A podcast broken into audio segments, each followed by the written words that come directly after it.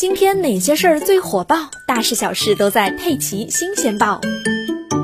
近日，国家新闻出版署下发关于进一步严格管理、切实防止未成年人沉迷网络游戏的通知，针对未成年人过度使用甚至沉迷网络游戏问题，进一步严格管理措施，坚决防止未成年人沉迷网络游戏，切实保护未成年人的身心健康。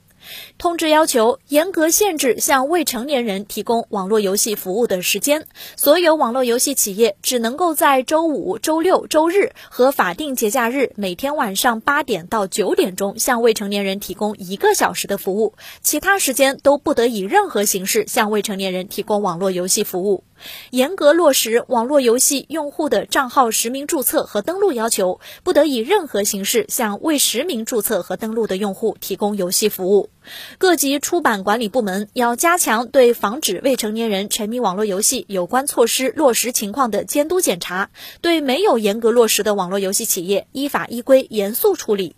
通知提出，要积极引导家庭、学校等社会各方面共管共治，依法履行未成年人监护责任，为未成年人的健康成长营造良好的环境。